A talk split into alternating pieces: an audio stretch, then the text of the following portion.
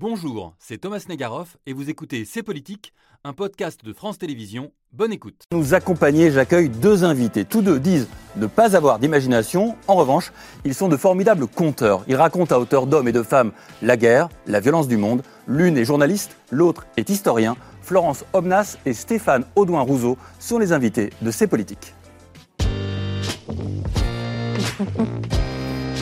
Bonsoir à tous les deux. Bonsoir. C'est vrai que vous n'avez pas beaucoup d'imagination, vous l'avez dit tous les deux. C'est vrai, c'est pas un secret. Non, c'est pas un secret. Non, c'est pas un secret. c'est même prouvé chaque jour. prouvé chaque jour. Euh, merci beaucoup d'être avec nous euh, pour euh, faire le bilan et les perspectives aussi d'un an d'une guerre. Je le disais, on imaginait qu'elle durerait quelques jours. Je sais que ça, Stéphane Audouin ça vous agace beaucoup parce que vous dites qu'on a peut-être un peu oublié ce qu'était une guerre.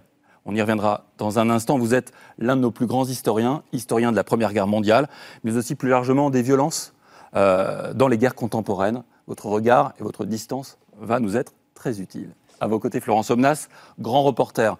Au Monde, vous revenez d'Ukraine. Vous avez sillonné le pays. On voit tous les lieux où vous êtes rendu euh, vraiment quasiment partout dans le pays. Au total, 5 mois au total euh, d'enquête sur le terrain. Vous nous direz ce que vous ont dit les Ukrainiens, ce que aussi vous dit ce conflit, et peut-être dressez-vous aussi des perspectives pour, euh, pour demain. Mais revenons à hier.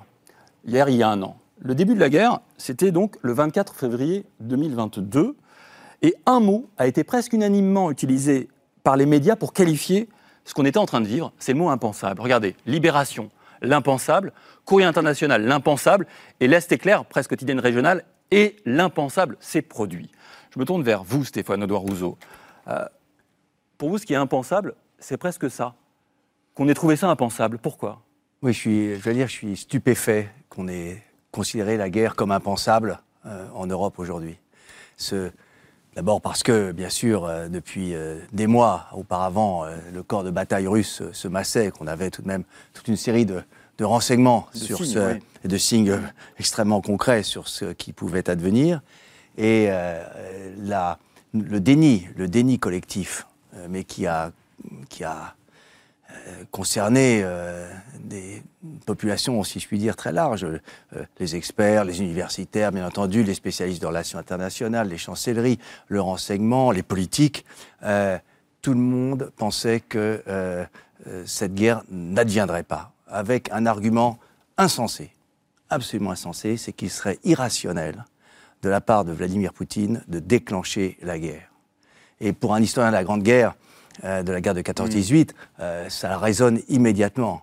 Euh, beaucoup de pacifistes, avant 1914, pensaient complètement irrationnel une guerre entre grandes puissances européennes. Et ils avaient parfaitement raison la guerre entre grandes puissances européennes était irrationnelle. Il s'agissait évidemment de, se faire la guerre entre, euh, pays euh, interdépendants sur le plan économique, scientifique, euh, politique et, et, financier. Eh bien, la guerre est advenue hein, et les, ces arguments d'irrationalité, notamment économique, euh, eh bien, n'ont jamais arrêté les, les, dirigeants. C'est la logique politico-militaire mhm. qui l'a emporté. Et donc, j'ai été stupéfait de voir tant d'experts, et notamment d'experts universitaires, hein, dire ce serait irrationnel de la part de Vladimir Poutine que d'attaquer l'Ukraine. Comment, comment une telle erreur mhm. a pu être faite?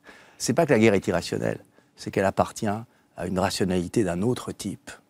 Et je ne comprends pas euh, comment, après euh, tant de leçons historiques, hein, euh, de la Première, de la. Deuxième Guerre mondiale, de tant de conflits ensuite, comment nous avons pu faire une telle erreur? Ce qui est encore plus impressionnant, Florence Omnas, alors je ne sais pas si vous avez été surprise vous-même, peut-être oui. Oui.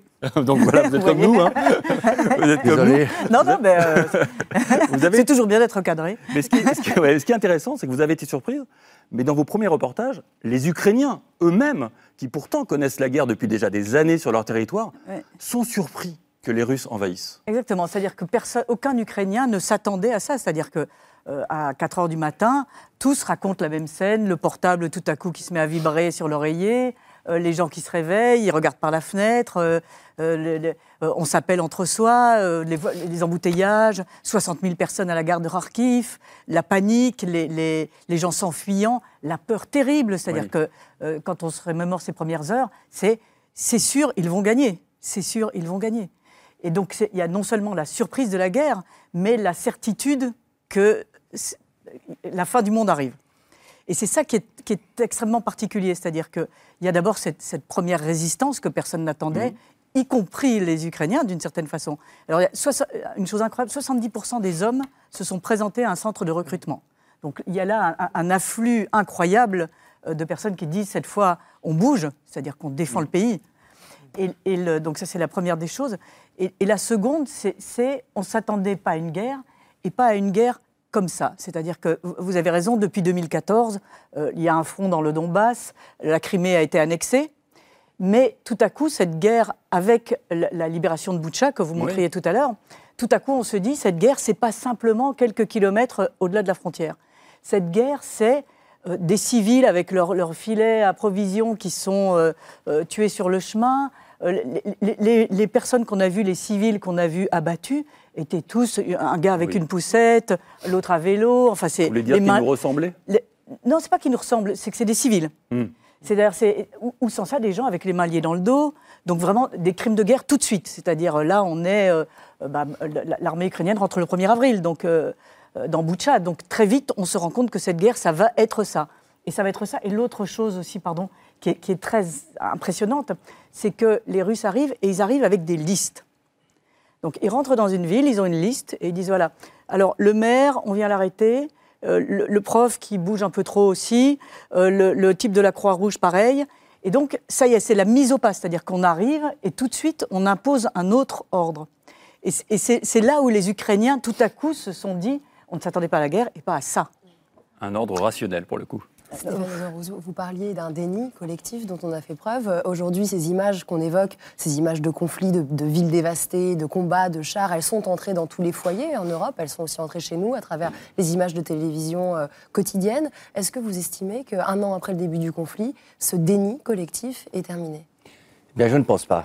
Et c'est euh, d'ailleurs euh, pour moi un grand désarroi. C'est qu'après une année de, d'images, comme vous le mm. dites, d'informations. Et quelles informations hein, les, Ces atrocités, effectivement, mm. dont vous parlez, qui sont produites dès le début et non pas euh, à, la suite d'un long processus euh, d'exaspération de, la mm. violence, hein, qui sont un message très clair de domination et de soumission hein, de, la population. Et eh bien après tout cela, on a l'impression tout de même que euh, le, cette guerre ne mord pas dans la société française elle n'entre pas en profondeur, elle n'est pas une préoccupation majeure de notre temps. Qu'est-ce qui vous fait dire ça ben, Ça me paraît tout à fait évident.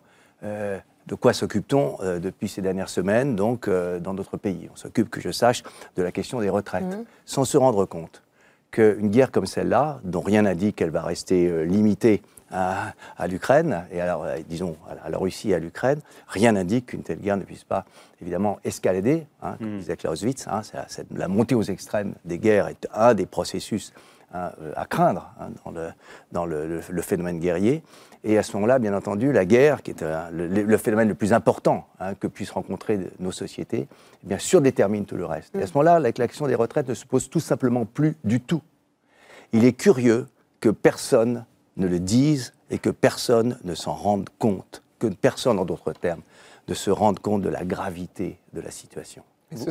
pardon, ce serait à qui de, le dire L'historien ou la journaliste C'est à nous de le dire. Euh, c'est à ceux qui, euh, je pense, euh, voilà, les, les, reporters de guerre comme Florence Aubenas, comme les historiens, les militaires éventuellement, les politiques, mais osent-ils le dire et le comprennent-ils complètement eux-mêmes? C'est la question que, euh, que je me pose. Florence Omnas, ce qui est intéressant, c'est que vous faites des allers-retours. Oui. Un peu pour vous euh, laver, je ne sais pas comment dire, pour vous régénérer avant de repartir et pour ne pas perdre le pouls de la société française.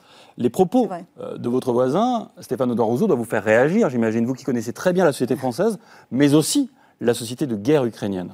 Alors, je, pense, euh, euh, c'est vrai, je, suis d'accord tout à fait euh, avec Stéphane que le, sur le fait qu'il y a un déni en Europe, hein, en, France en l'occurrence, mais dans d'autres pays d'Europe aussi.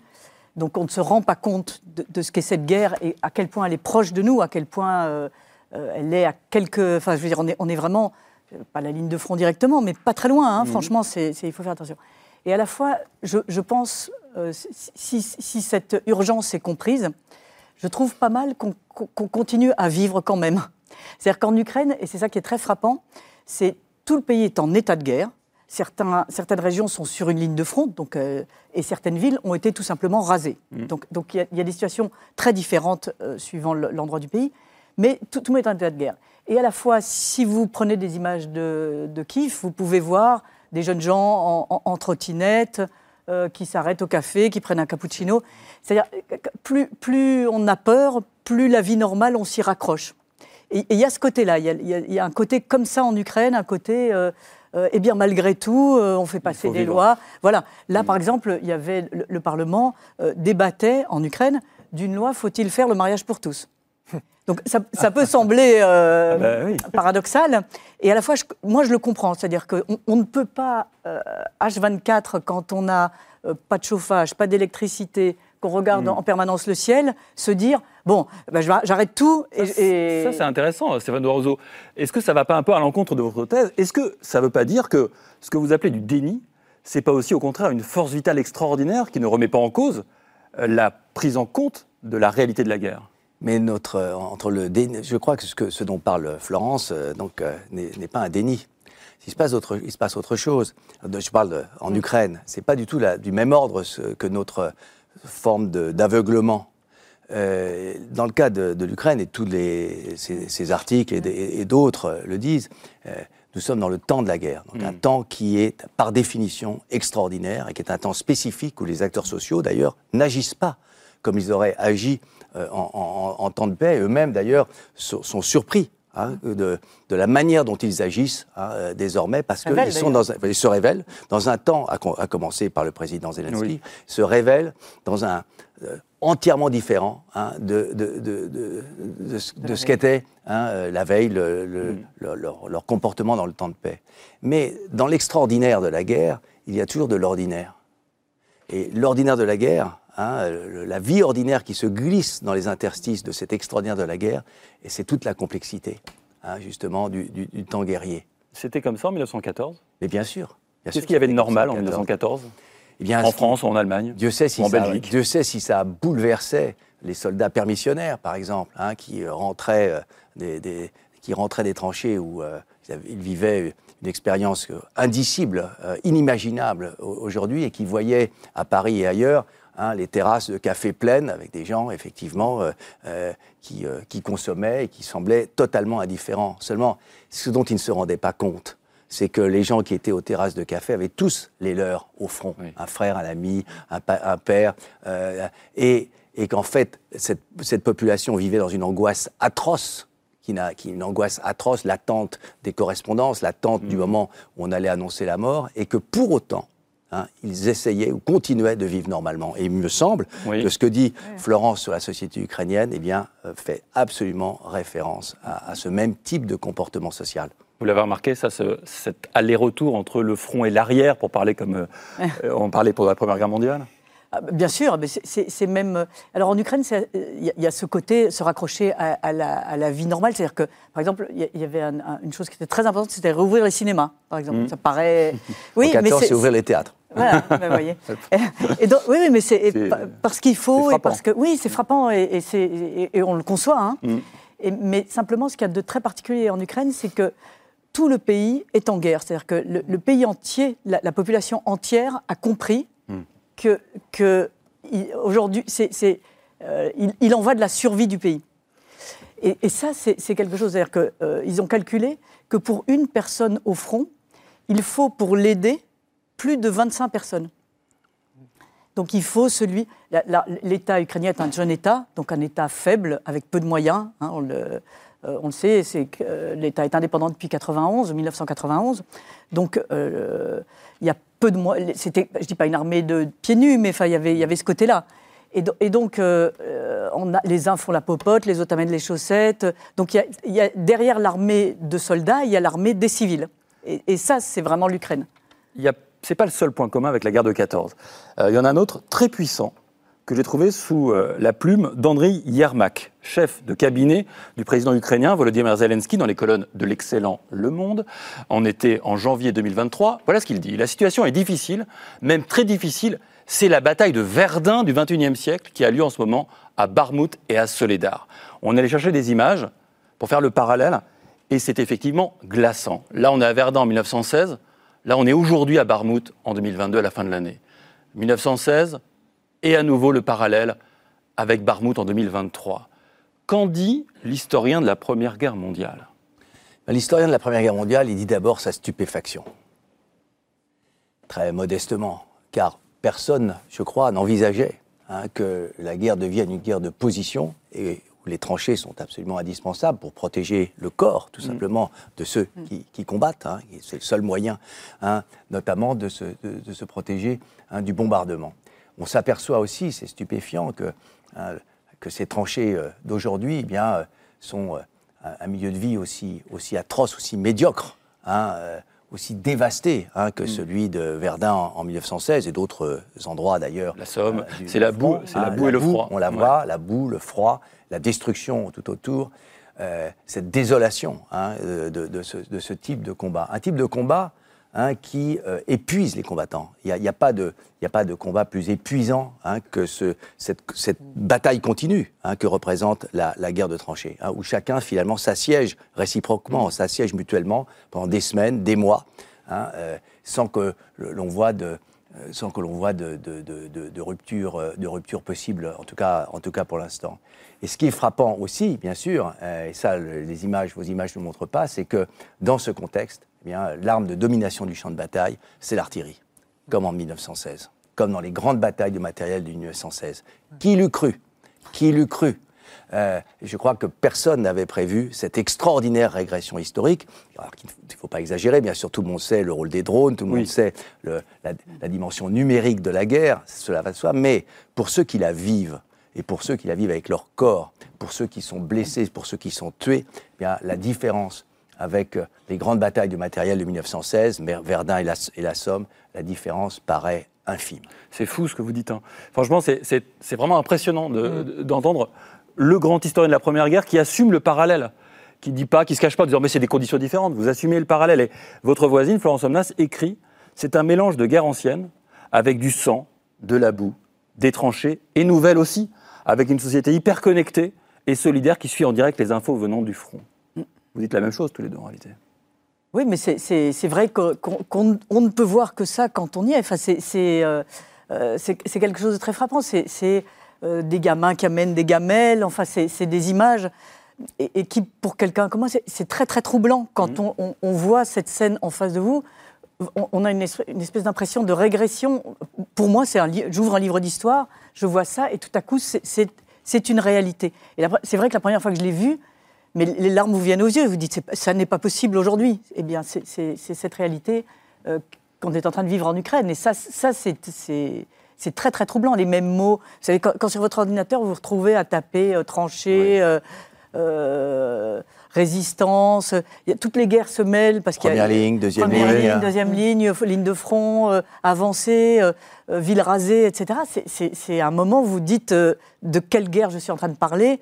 Moi, à un moment, j'ai dû m'arrêter d'écrire certains articles en me disant mais euh, de quoi je parle?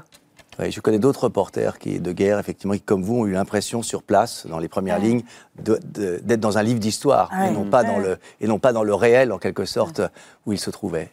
Oui, les guerres jusqu'à présent, nous, c'était des guerres chirurgicales. C'est-à-dire, Oui. on vous disait, oh, ça va tomber, c'est juste un truc, on n'est pas au sol, ça, ça ne se voit pas, ça fait à peine mal à trois La personnes. guerre dite propre Voilà. Mm. Et, et là, tout à coup, euh, vous êtes face Mais à ça. est-ce qu'en acceptant ces similitudes, qui sont souvent refusées d'ailleurs par certains de vos collègues historiens qui préfèrent insister sur les différences, on ne cherche pas quelque part à se rassurer Parce qu'on la connaît, l'issue de, de la Première Guerre mondiale. Donc en s'attachant à ces similitudes, est-ce qu'on n'est pas en train d'essayer aussi quelque part de se rassurer? Parce que l'issue, elle est prévisible si c'est la même chose. Excusez-moi, mais n'est-ce pas l'inverse? Si, euh, si c'est bien une guerre de position, euh, donc de ce siège réciproque, donc euh, qui est extraordinairement dévoreur d'hommes et de matériel, comme on, le- comme on le, le voit pour les, pour les deux camps, eh bien, euh, cette guerre est très difficile à terminer. Euh, et donc, euh, comme l'a dit le commandement américain, le chef d'état-major américain, les Ukrainiens ont peu de chances de terminer, euh, de, de pouvoir repousser hein, la- la- l'armée russe au cours de l'année 2023. Donc, il faut imaginer un deuxième hiver de guerre dont on ose à peine parler. Et donc, si- et donc une année supplémentaire. Et combien de, et combien de temps encore? Et à ce moment-là, et à ce moment-là, les effets hein, de la, de la, les effets de, la, de déflagration en quelque sorte de la guerre, non seulement sur ceux, les belligérants, mais sur nous, hein, évidemment, ne cesse d'augmenter et de s'approfondir, avec évidemment tous les risques stratégiques. Donc en fait, cette, cette proximité très troublante entre Première, première Guerre mondiale et, et- et guerre d'Ukraine est une, me paraît plutôt une menace Hmm. hein, qu'à qu'un moyen de, de se rassurer. Sans oublier que, comme vous le savez aussi bien que moi, euh, nous n'avons pas su sortir de la Oui. Première Guerre mondiale. On évoquera précisément euh, comment sortir de la guerre, la question aussi du temps. Est-ce que le consentement des soldats va se transformer en contrainte, comme ça a été le cas pendant la Première Guerre mondiale? Bref, plein de sujets passionnants avec nos deux invités. L'émission spéciale Ukraine continue, mais d'abord c'est la semaine Paul signée Alexandre Guetta avec Simon Young. Regardé par nos deux invités de l'émission spéciale du soir consacrée au un an de guerre en Ukraine, l'historien Stéphane Audouin Rousseau et la journaliste Florence Obnas. Euh, dans la semaine Paul, on évoque la guerre informationnelle, vous avez vu, avec cette officine israélienne. Dans la guerre, la vraie guerre, l'information est un trésor, ou en tout cas une arme extraordinaire. Euh, première question à la journaliste. Est-ce que sur le terrain, vous sentez la puissance de la propagande d'information, d'ailleurs, de quelque camp que ce soit? Ce qui est sûr, c'est que dans les guerres, une des premières victimes symboliques, bien sûr, c'est la presse. Je croyais que vous alliez dire la vérité. Non, c'est la presse. euh, euh, la vérité, c'est Oui, un concept compliqué. D'accord. Mais le- le- la presse, en tout cas, c'est sûr. La, la guerre de, de 14, enfin, euh, Stéphanie reviendra beaucoup plus amplement que moi, mais c'est vrai que la presse française est la première du monde avant la guerre.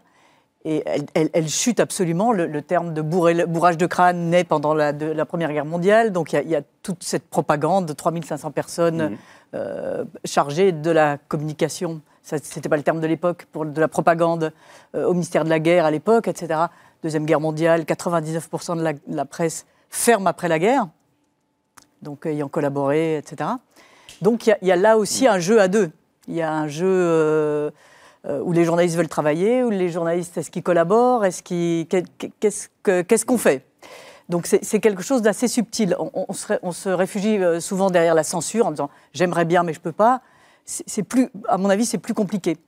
Euh, donc euh, c'est vrai qu'en Ukraine, euh, il y a une question un peu sensible. Allez-y. Est-ce que, quand on est allé plutôt à être du côté ukrainien par principe et par valeur, on a tendance à s'auto-censurer sur le terrain?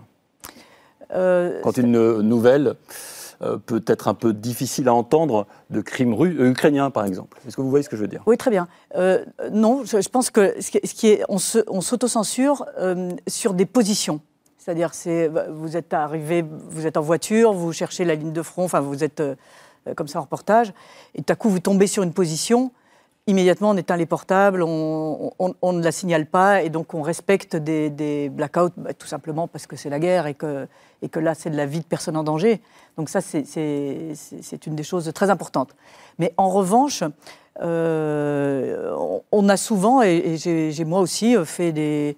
euh, ce que, que n'aiment pas montrer les Ukrainiens, en fait, c'est- commençons par là. Ce, ce qu'ils voudraient cacher par-dessus tout, et, et c'est assez, ça raconte assez bien le pays, c'est la division. C'est-à-dire que c'est un pays qui, quand il est né, était fracturé entre, en particulier la classe politique, entre pro-ukrainiens et pro-russes. Et cette fracture, ils l'ont portée comme une douleur nationale pendant des années, jusqu'en 2014 en réalité, jusqu'à euh, jusqu'à Maïdan, la révolution donc, contre, le, euh, contre la mainmise russe et le début de la guerre de, dans le Donbass. Et donc maintenant, ils disent c'est le moment de nous rassembler. Et tout ce qui divise les mortifie. C'est-à-dire, si vous écrivez dans un article euh, il y a des collaborateurs, etc. Moi, j'ai écrit plusieurs articles là-dessus, sur des gens qui ont collaboré, Mm. Oui, qui ont cette fait zone grise. hein. cette zone grise, voilà, qui- que je pense importante et qui, qui fait vraiment partie de la guerre. Ça, ça les mortifie. Mais à la fois, c'est c'est réel. Donc, euh, Ce que vous décrivez, finalement, c'est un processus d'union sacrée, exactement. comme on disait. On y en revient 14. toujours. On y revient Mais toujours. particulièrement fort là, Bah, parce qu'il y avait bah, cette, ligne que, dès ouais, le départ. Parce qu'il faut contrebattre finalement la, division, mais exactement comme dans la France de 14, qui Ouais. est une France très extrêmement divisée. Donc l'union sacrée prend, elle est sacrée Une valeur, justement ouais, parce qu'elle vend une, une valeur particulière. Ce que vous dites sur le sur le récit de guerre est très important. Il y a, je crois que c'est vraiment la première la, la grande guerre qui est le- la première grande guerre informationnelle, hein, où, le- où la maîtrise où la maîtrise du récit de guerre qui a pour but de donner, de donner sens à la guerre, qui donnait, de donner sens à un événement inouï, hein, euh, sans lequel il n'est pas possible d'envisager la guerre longue, hein, eh bien c'est là vraiment que qu'est né ce, ce- au fond ces, ces- techniques hein, de, mobilisation de, l'opinion. Attention tout de même, quand on parle de propagande, euh, c'est un mot dont je me méfie euh, parce qu'elle suppose voilà, que que finalement ceux qui la reçoivent finalement sont une pâte molle, hein, qui n'ont aucune distance par rapport à ce, à, ce qu'il aurait dit. Je crois qu'une propagande est d'autant plus efficace en temps de guerre qu'elle est euh, admissible euh, par ceux euh, qui, l'entendent. Et c'est sans doute hmm. hein, la situation d'ailleurs que, l'on trouve euh, en, Russie actuellement. Alors cette, ce récit de guerre, hein, il s'adresse évidemment au pays lui-même, mais il s'adresse aussi à l'extérieur du pays, et donc en l'occurrence à nous. Alors précisément, on, va, on va aller tout à l'heure en Ukraine, mais on a voulu aussi évidemment s'intéresser du côté russe. Et la question de l'union sacrée de la Russie derrière son président, franchement, on a du mal à la trancher, on a du mal à y voir clair. Peut-être au début, on a espéré aussi avec des manifestants dans les rues, et puis on les voit de moins en moins. Alors pour y voir plus clair, on a travaillé cette semaine sur le sujet, et Gallagher, pour entamer la réflexion, si une chose est sûre, c'est que la répression envers ceux qui pourraient critiquer le régime, mm. ça, ça ne faiblit pas à Moscou. Oui, et je vais vous donner deux exemples concrets. Le premier, c'est euh, la condamnation à six ans de prison ferme d'une journaliste russe, Maria Ponomarenko. Je vous cite le, le chef d'accusation euh, retenu contre elle, diffusion de fausses informations sur l'action de l'armée. Fin de citation. Pourquoi? Parce qu'elle a publié un article dans lequel elle accuse l'armée russe d'avoir bombardé le théâtre de Mariupol avec des civils mm. à l'intérieur. Ce que réfute catégoriquement le pouvoir russe. Ça, c'est un premier cas. Le deuxième, c'est la mise en place d'un système de détection en ligne. Le système s'appelle Oculus, donc mis en place par le pouvoir russe, qui va chercher entre autres à identifier notamment les éléments prohibés, ce qu'ils appellent par exemple la propagande LGBT, ou encore euh, des euh, éléments anti-poutiniens, comme ils le disent. Et c'est vrai que la mise en place de cette répression peut surprendre tant le niveau d'adhésion, quand il est euh, mesuré, des Russes au projet poutinien paraît élevé. Alors, on poursuit la réflexion. Camille, si la Russie surveille autant, est-ce que ça veut dire que l'opinion publique cherche à se révolter dans le pays? Non, pas vraiment, parce que euh, si on regarde l'état de l'opinion russe, alors même s'il faut toujours faire très très attention avec mmh. les sondages qui ne sont que des photographies très imprécises en Russie, le dernier sondage de l'Institut indépendant Levada, plus de 71% des Russes soutiennent Mm. l'opération spéciale en Ukraine, 71% d'entre eux. Ils ne sont que 21% à dire euh, qu'ils sont contre. Et sur place, tous les correspondants euh, en Russie notent une espèce de schizophrénie finalement euh, du peuple russe, convaincu que la Russie n'a pas eu d'autre choix que d'attaquer son voisin pour se défendre. C'est une version qui a l'avantage de soulager les consciences russes. et, c'est ce qu'a constaté le journaliste Alexei Veneditkov, le patron de la première radio indépendante moscovite, qui s'est exprimé cette semaine dans les colonnes du Monde dans un grand entretien. Il a cette phrase très forte, la haine est entrée au sein de chaque famille russe. Il explique les choses, il raconte que l'opinion publique ne peut pas accepter d'être du côté euh, du bourreau, ne veut pas, ne peut pas entendre la réalité du conflit. Alors il y a une euh, image que les Russes utilisent depuis des années, c'est celle du frigo et du téléviseur. Mm. En gros, le télévision, la télévision propage de la propagande et le frigo, bah, il propage de la nourriture. Et il y a l'idée que si le frigo est vide, le téléviseur peut dire ce qu'il veut, ça ne marchera pas. Alors, Question Gallagher, est-ce que le frigo des Russes est vide aujourd'hui? C'est la grande question. Est-ce que les sanctions contre la Russie fonctionnent? Et dans Le Monde, l'un de vos collègues, Jean-Michel Béza, utilise la métaphore suivante, je la cite. Les économistes occidentaux sont comme des médecins se penchant sur un patient gravement malade et s'interrogeant, perplexes, Combien de temps tiendra-t-il? Le malade, c'est la Russie et il peine à se prononcer sur son état de santé réel. La récession est finalement limité d'après le, FMI, d'après les derniers chiffres qu'il a publiés. Et pour, comment il explique cela? Le FMI, y a une partie de l'activité industrielle qui progresse. Et tout cela, nous dit votre euh, collègue, grâce à la bonne gestion de, la Banque euh, centrale russe, mais aussi grâce à un trésor de guerre accumulé, 300 milliards de dollars dans euh, ces caisses qui permettent notamment de maintenir l'économie à flot, mais aussi grâce à des pays tiers, donc plus ou moins alliés, qui permettent à la Russie de, contourner les sanctions. pour autant, hein. exactement, le Kazakhstan la Turquie, d'autres, pour autant, rappellent le journaliste, les sanctions, et il insiste là-dessus, il ne faut pas l'oublier, fonctionnent comme un poison lent. un poison lent. Stéphane Audouin Rousseau, euh, Gallagher donc parle d'un poison lent. Est-ce qu'on a oublié que les guerres, elles durent longtemps Je Et qu'on attend des résultats immédiats? Une partie de notre déni de guerre, euh, qui, date d'avant euh, le déclenchement du conflit, porte précisément là-dessus. Mmh. Il me semble que, souvenons-nous, après le, le début de l'offensive russe, euh, nous, avons espéré euh, dans le pays qu'un cessez-le-feu pourrait intervenir assez rapidement. Mm. On suivait de près les négociations, euh, comme si un corps de bataille qui entre dans un, pays ennemi allait assez rapidement donc s'arrêter en quelque sorte et conclure un cessez-le-feu. C'est quand même un espoir qui paraissait tout de même assez absurde. Deuxième, il y, a, toute une série de lignes de déni. Nous avons découvert, littéralement, dans la stupeur hein, et dans l'indignation, les, crimes de guerre russes de, de Butcha, d'Irpin, etc. L'indignation, elle est bien justifiée. Dieu sait si elle est justifiée. On y reviendra mais la stupeur, mais la stupeur. Euh, euh, qu'est-ce que l'on croyait? Est-ce qu'on croyait que les Russes allaient aider les vieilles dames à traverser la rue, à faire leurs courses? Est-ce que l'on sait ce que c'est que la guerre moderne? Est-ce que l'on sait euh, que sa pointe se dirige inévitablement vers les populations civiles, vers les populations désarmées Comment on a pu oublier une chose pareille Et justement, maintenant, c'est la durée. Hein. nous n'arrivons pas à concevoir hein, que la guerre puisse durer jusqu'à l'hiver prochain, voire très au-delà nous, morcelons, le temps. On comme pendant la, Grande Guerre. Nous morcelons le temps comme dans la Grande Guerre. C'est l'offensive de printemps et ça se terminera vite. Ah, non, l'offensive de printemps, de printemps a échoué. Peut-être à l'automne. Euh, et puis il faut bien admettre finalement qu'un hiver de plus est nécessaire, mais au printemps suivant, ce sera fini. Et donc c'est comme cela que les contemporains de la Grande Guerre ont tenu. Ils ont tenu en morcellant le temps. Dans trois mois, dans six mois, ce sera fini. Nous faisons exactement la même chose. Cela fait partie de notre déni. nous ne supportons pas finalement cette guerre. Nous ne voulons pas la voir et nous ne voulons pas la voir dans sa durée potentielle. C'était C'est politique, un podcast de France Télévisions. S'il vous a plu, n'hésitez pas à vous abonner pour ne rien manquer. Vous pouvez également nous retrouver en vidéo sur France.tv.